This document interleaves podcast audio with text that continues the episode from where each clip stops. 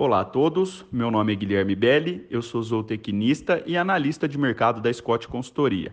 E hoje estou aqui para falar um pouco para vocês a respeito do mercado de sebo. Bom, Nesta semana, houve pressão por parte das indústrias de biodiesel, porém, a oferta enxuta e a boa demanda pelo produto não permitiram desvalorizações. Nas praças monitoradas pela Scott Consultoria, as cotações apresentaram estabilidades em relação ao último levantamento, do dia 22 do 4.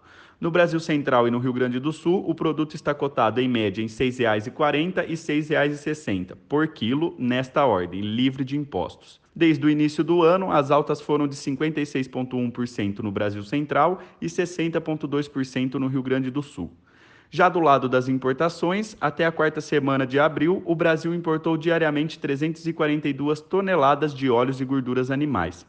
Esse volume é 137,7% maior no comparativo com a média diária do mesmo período de 2020.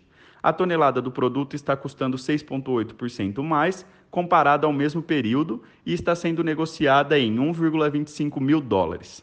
Para os próximos dias, o baixo nível de oferta e a demanda aquecida devem continuar dando ritmo às cotações. Por hoje é só e até uma próxima.